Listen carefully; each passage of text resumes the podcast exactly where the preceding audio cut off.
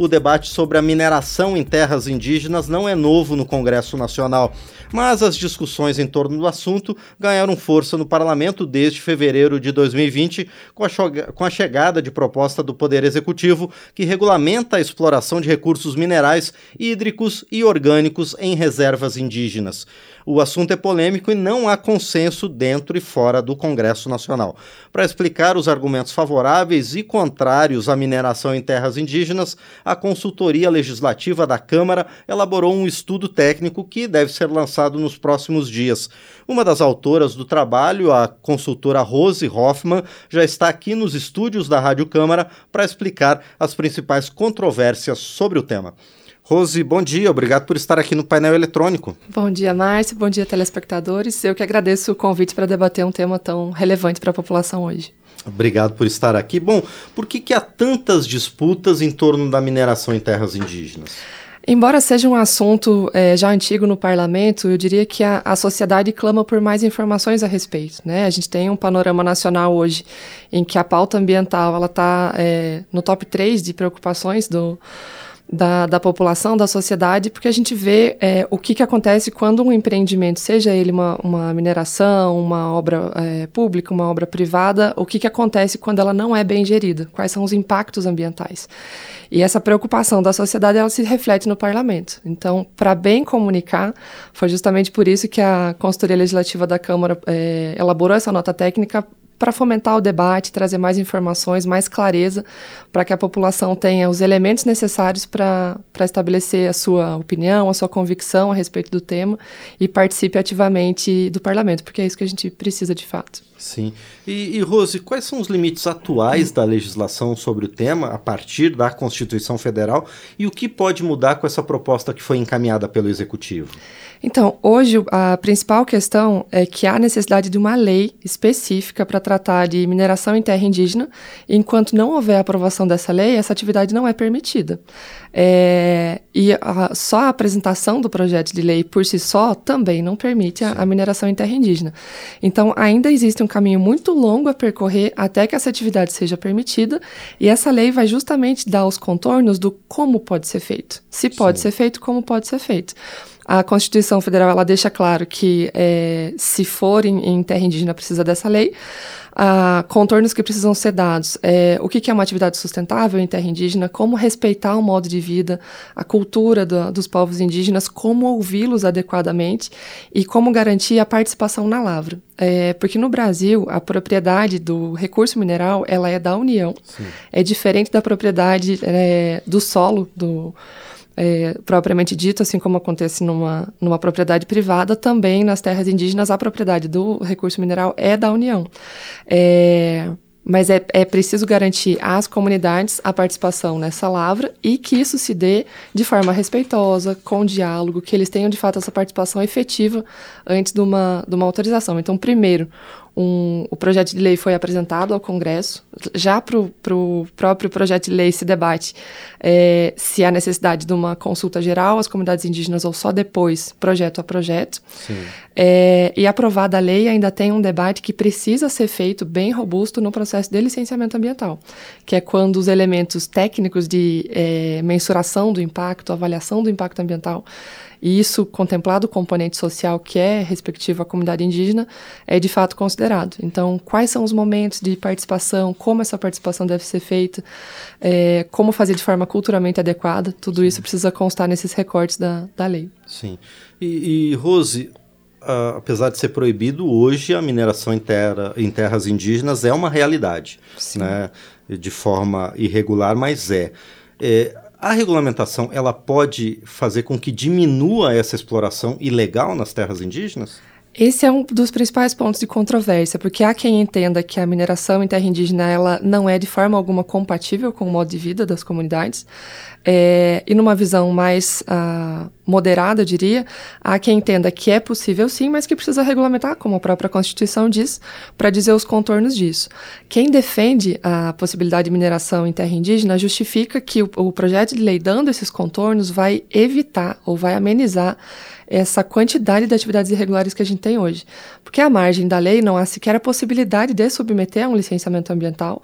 É, a atividade está acontecendo. A gente sabe, a, a gente tem é, mecanismos de informação, imagens de satélite, próprio é, monitoramento dos órgãos ambientais, é tudo muito escancarado. Então, é, a, a, olhos vistos, a, a, gente tem se deparado com essa situação e talvez a lei, dando os contornos adequados, é, cria um caminho para regularização para gerar essa compatibilidade, embora seja uma atividade impactante, para que ela seja é, mais equilibrada e que os direitos sejam garantidos às comunidades, porque da forma como acontece hoje, ninguém está ganhando. É, impostos não são pagos, o impacto ambiental está acontecendo, as comunidades por vezes são é, exploradas e sofrem o impacto disso, é, sem que seja possível um caminho de regularização. Sim. Agora, Rose, é, é, se essa regulamentação acontecer, então, além dessas questões que você falou, além de mitigar um pouco o impacto ambiental, de gerar também tributos para o Tesouro Nacional, a mineração pode gerar renda também para as comunidades? É, é, também um argumento favorável no sentido de gerar riqueza àquela é, comunidade para que elas tenham, uh, possam usar esse próprio recurso, não para essa atividade propriamente, mas para suas atividades culturalmente adequadas, de acordo com o modo de vida delas. Só que a própria inserção de um recurso muito vultuoso numa comunidade, ela pode gerar desequilíbrio. Sim. É uma comunidade que, é, é, se ela for acostumada com é, um extrativismo lento, sustentável, num ritmo é, bem mais lento, começar a receber recursos vultuosos, você gera um desequilíbrio, você pode gerar disputa e conflitos. Então, é um assunto muito sensível e é no momento de debater Sim. a exploração que você pondera esse tipo de, de questão. É, qual é o modo de vida existente hoje? Qual é o impacto que essa, comunidade, essa atividade vai, é, vai provocar? Como lidar com esse impacto? Como vai ser gerido esse, esse recurso? E é preciso defender o protagonismo das comunidades para que elas defendam como é, esse dinheiro vai ser aplicado, vai ser gasto, para evitar justamente esse conflito. Ou até o aproveitamento é, dessa pauta por terceiros que não estão de fato preocupados com as comunidades, mas de olho de fato no recurso. Então, tu, tudo isso tende a é, estabelecer balizas mais equilibradas para a pauta. Sim. Agora, Rose, você tinha falado numa intervenção anterior que há uma, uma, certa discussão ainda sobre o momento em que as comunidades indígenas vão participar dessas discussões. Ou na construção desse projeto, né, que chegou do executivo, ou também na elaboração de cada projeto específico de mineração em cada reserva, em cada terra indígena hoje. Essas discussões vêm desde 2020, mas antes disso, né, desde a Constituição Federal, já muito se falou sobre mineração em terras indígenas. Hoje, as comunidades indígenas, elas estão efetivamente sendo ouvidas sobre essa questão ou estão sendo colocadas à margem? Então, eu diria que regras não faltam, é, embora a, a, sociedade demande também mais regulamentação sobre essa oitiva dos povos indígenas em qualquer projeto, o Brasil é signatário da Convenção OIT 169, a Organização Internacional do Trabalho, é, que rege como as comunidades indígenas e tribais precisam ser ouvidas é, toda vez que uma, um ato legislativo ou é, administrativo possa afetar a vida deles diretamente. Então, a gente tem, nesse caso do projeto de lei, é, você está regulando um tema que vai dar os contornos de como a atividade pode ser explorada numa terra indígena. É, se esse projeto de lei for submetido a, a, uma consulta, a uma oitiva com os povos indígenas, é preciso dizer se é, aquele próprio projeto que foi apresentado pelo, pelo Poder Executivo deveria ter sido submetido ou a consulta, ou se é o Poder Legislativo que vai fazer isso. É, eu sou defensora da tese que, que é mais compatível é, que o próprio Congresso faça essa consulta, porque as premissas dessa consulta é que ela seja prévia, livre, informada e de boa fé.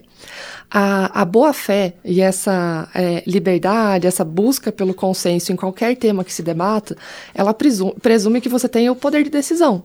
Então, o Poder é, Executivo, quando mandou um, um projeto de lei para o Congresso, ele não tinha a autonomia para negociar com quem quer que fosse, e negociar no bom sentido da palavra do é, debater as balizas da lei, sem se comprometer com o resultado final. O Congresso pode. Então, o Congresso Nacional, seja na Câmara ou no Senado, é, ouvindo os povos indígenas, consegue internalizar estabelecer compromissos de como essa matéria vai ser, é, de fato, é, fixada ao final, ainda que caiba o poder de veto ao executivo, mas que volta, é, a, ao fim e ao cabo, volta ao, ao, poder legislativo.